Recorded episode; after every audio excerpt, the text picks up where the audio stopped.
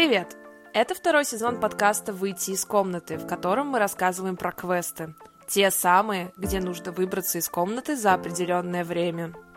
В этом сезоне мы будем говорить о квестах как о бизнесе. Сколько стоит открыть квест-рум, какая рентабельность такого предприятия и какие подводные камни есть у такой предпринимательской деятельности.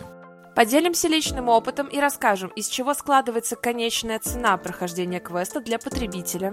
Подписывайтесь на наш подкаст, чтобы не пропустить новые выпуски. А также пишите нам, если у вас есть идеи для обсуждения или если вы не знаете, на какой квест пойти. Мы найдем выход вместе.